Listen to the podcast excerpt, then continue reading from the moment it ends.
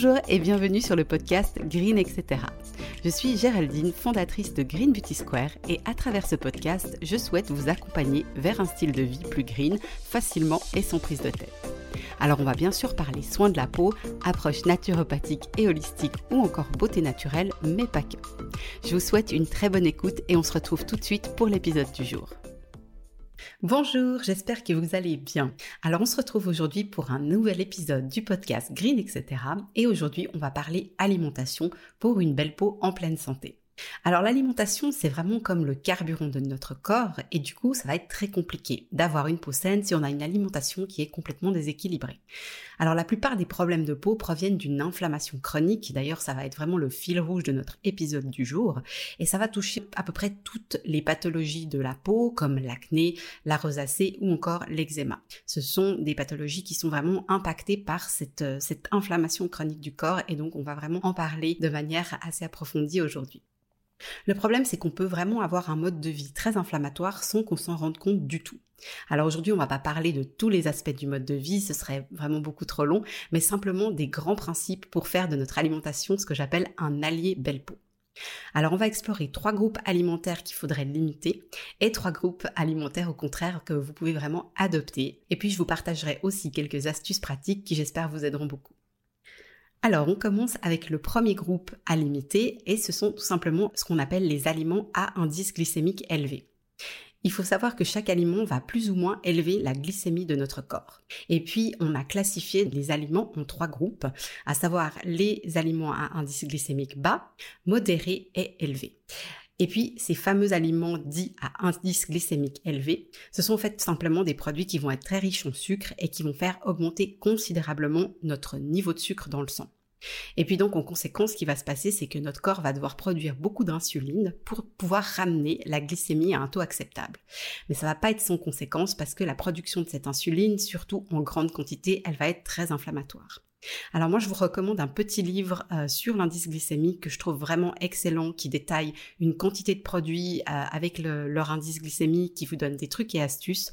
Je mettrai le lien dans le blog pour que vous puissiez euh, regarder si ça vous intéresse. Alors bien sûr qu'on pourrait se dire mon Dieu, mais plus manger de sucre, c'est inhumain, c'est pas c'est pas acceptable. Et en effet, de toute façon, se priver entièrement de quelque chose n'est jamais une bonne idée. Je vous l'expliquerai pourquoi tout à l'heure. Et heureusement, il existe des sources de sucre à indice glycémique bas. Donc euh, je vous en cite deux par exemple qu'on trouve assez facilement dans le commerce. Ça va être par exemple le sirop d'agave ou encore le sucre de coco. Alors, on arrive euh, au deuxième groupe qu'il faudrait limiter et là, je vais vous parler des produits laitiers. Alors, les produits laitiers sont vraiment très inflammatoires par nature. Euh, ils contiennent généralement des doses importantes d'hormones qui peuvent vraiment perturber notre propre système hormonal. Et puis, les produits laitiers semblent aussi être capables de stimuler la production de sébum. Donc maintenant, euh, il existe des sources de produits laitiers, si on veut bien végétaux, donc de sources végétales, que ce soit les yogourts, les laits ou encore les fromages. Ce serait de pouvoir en tout cas ne pas avoir une surconsommation de produits laitiers si vous avez des problèmes de peau. Et euh, si vous souhaitez continuer à consommer ce type de produits, vous pouvez aussi vous tourner vers les produits à base de lait de chèvre et de brebis qui sont moins problématiques et qui vont être un peu moins inflammatoires. Le troisième groupe qu'il faudrait limiter, c'est le gluten. Pourquoi? Parce qu'encore une fois, c'est une très grosse source d'inflammation. Généralement, on en consomme trop dans notre alimentation moderne et de trop mauvaise qualité parce qu'il est souvent raffiné à outrance dans les produits qu'on va retrouver dans le commerce. Le problème du gluten, c'est qu'il va surcharger les organes d'élimination et en particulier le foie. Le problème, c'est que le foie, bah, c'est un organe super important pour l'élimination des toxines et une fois qu'il fonctionne au ralenti, ça va être très mauvais pour la santé de la peau parce qu'il va avoir tendance à évacuer ses déchets par la peau. La peau reste une porte de sortie, un émonctoire au même titre que le foie et en plus c'est le plus large organe de notre corps. Donc malheureusement, si je puis dire, c'est souvent la peau qui va ramasser. Et donc, il y a beaucoup de problèmes de peau qui vont être dus à l'élimination de ces toxines que la peau ne devrait pas gérer. Et elle va éliminer ces toxines par la sueur et le sébum, mais qui vont être vraiment de beaucoup moins bonne qualité. Et donc, on va se retrouver avec des conditions idéales pour des flambées d'acné, d'eczéma, de rosacée ou encore de psoriasis, pour citer quelques exemples. Alors, au contraire, quels vont être des groupes d'aliments à favoriser? Alors le premier, ça va être vraiment les acides gras de bonne qualité. C'est indispensable de consommer des bonnes graisses régulièrement si on veut avoir une belle peau. Idéalement, surtout quand on souffre de problèmes de peau, le groupe à favoriser, ça va être toutes les sources d'oméga 3. Les oméga 3, c'est des anti-inflammatoires naturels, donc vraiment n'hésitez pas à en consommer quand vous pouvez dans vos vinaigrettes, sur euh, simplement euh, des légumes. Euh, c'est simplement des huiles qui vont être fragiles, donc il ne faut pas chauffer. Où est-ce que vous trouvez des oméga 3 Vous allez les trouver dans les graines et dans les huiles de lin, de chia, de cameline ou par exemple encore de colza. Alors en deuxième, on va parler de ce qui favorise la santé des intestins. La bonne santé de notre flore intestinale, elle dépend de l'équilibre entre les bonnes et les mauvaises bactéries qui s'y trouvent. Et un des trucs les plus importants, ça va être de consommer par exemple des probiotiques qui vont vous aider à préserver ou à rétablir cette harmonie si on a un facteur externe, par exemple une surconsommation des groupes que je vous ai décrit qu'il faut éviter et qui sont venus rompre ce bon équilibre. Donc c'est vraiment une des clés les plus importantes pour la santé de l'intestin. Alors dans les probiotiques, on va retrouver principalement les aliments lactofermentés. Donc par exemple les cornichons, la choucroute, le miso, le tofu, tout ce qui est au levain, et puis les boissons comme le kéfir et le kombucha. Il faut aussi savoir que les sources de probiotiques peuvent être disponibles en complément alimentaire si vous souhaitez vous supplémenter. Ensuite, on parle souvent des prébiotiques. Alors, qu'est-ce que c'est un prébiotique? C'est un aliment qui favorise la croissance ou l'activité des bonnes bactéries intestinales. Et donc, du coup, on va retrouver des prébiotiques dans les fruits et les légumes, par exemple les asperges, les bananes, euh, les oignons, l'ail, euh, le chou, etc. Vous pouvez vraiment trouver sur Internet des listes complètes qui vous donnent la liste des probiotiques et des prébiotiques qu'on trouve les plus facilement. Ensuite, euh, je vous recommande de vraiment consommer une grande quantité de fruits et de légumes de saison, idéalement bio. C'est vraiment très important pour la santé intestinale. Les sources de fibres aussi qui aident l'intestin à être plus tapissé et à mieux gérer l'évacuation des toxines. Et puis ensuite, vous avez aussi tout ce qui est herbes aromatiques et encore plus celles qui sont euh, anti-inflammatoires comme par exemple la cannelle, le gingembre ou le curcuma. Et puis finalement, quand vous consommez des céréales, bah, ça va être important de choisir plutôt des céréales complètes qui vont aussi être bien meilleures pour la santé de vos intestins que des céréales blanches qui vont être raffinées. Le dernier groupe, c'est tout ce qui a trait à la boisson. Alors c'est très important pour la santé de la peau de boire beaucoup de l'eau, forcément, euh, mais des fois l'eau c'est un petit peu difficile à boire, on a de la peine à s'astreindre à boire notre litre et demi à deux litres d'eau par jour. Et donc du coup, je vous partage mes quelques trucs et astuces parce que pour moi ça reste euh, quelque chose d'assez challenging.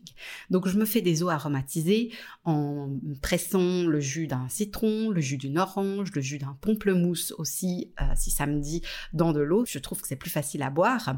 On a aussi certaines tisanes qui peuvent être euh, super bonnes et qu'on peut consommer facilement, soit en thé chaud ou aussi en thé froid, en laissant simplement infuser et refroidir. Vous pouvez aussi ajouter des herbes à, de l'eau, comme par exemple de la menthe, du thym, du romarin, si vous aimez ça. Et puis faire aussi régulièrement, si vous avez un extracteur de jus, des jus de fruits et de légumes frais. Donc c'est très important de mélanger fruits et légumes pour avoir un apport optimal en vitamines et ne pas avoir un jus qui va être trop sucré. Les légumes vont contrebalancer ce côté trop de sucre que pourraient apporter certains fruits. Alors, je vous partage maintenant quelques astuces pratiques. Le premier truc que je peux vous conseiller, c'est de faire des tests. Ça veut dire que si vous voyez que vous avez des problèmes de peau et que vous en, vous en sortez pas d'une certaine manière, parce que les cosmétiques ne sont pas euh, la pilule miracle, malheureusement, euh, c'est un leurre de penser qu'un cosmétique va régler un problème de peau profond, je vous conseille de faire des tests. C'est-à-dire que chacun de ces groupes alimentaires, vous pouvez le supprimer pendant 4 à 6 semaines tour à tour. Hein. Surtout pas les supprimer en même temps parce que l'important c'est d'aller évaluer l'impact que ça aura sur votre peau. Donc par exemple, vous prenez les produits laitiers, pendant 4 à 6 semaines, vous les supprimez ou vous les limitez autant que possible et vous observez comment votre peau se porte, comment votre confort digestif se porte, est-ce que votre niveau d'énergie change, donc globalement comment votre bien-être évolue et ensuite vous réintroduisez petit à petit le groupe dans votre alimentation pour voir si oui ou non, évaluer si oui ou non ce groupe est problématique pour vous. Donc vous pouvez le faire avec les trois groupes que je vous ai cités à votre rythme, avec beaucoup de bienveillance et surtout sans frustration.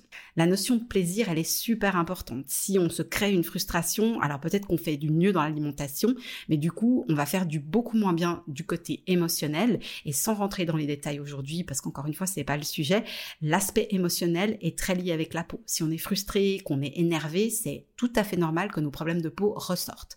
Donc voilà, c'est pour ça que je vous dis, faites à votre rythme, faites tranquillement et surtout écoutez-vous. C'est jamais une bonne idée de supprimer entièrement un aliment, à part si vous êtes complètement euh, intolérant ou allergique. Mais au fait, c'est pas une bonne idée de supprimer un aliment parce que si vous ne consommez plus du tout de gluten ou plus du tout de produits laitiers, le sucre, de toute façon, c'est beaucoup plus compliqué de carrément le supprimer étant donné que les glucides, il y en a de partout. Euh, et ben, petit à petit, votre corps ne pourra plus du tout le digérer. Il va perdre les enzymes digestives qui permettent de gérer ce type d'aliment. Et donc, du coup, ben, vous allez devenir euh, de plus en plus intolérant, ce qui n'est pas forcément le but. L'important, j'ai envie de dire, c'est d'avoir un équilibre et de faire les choses en conscience.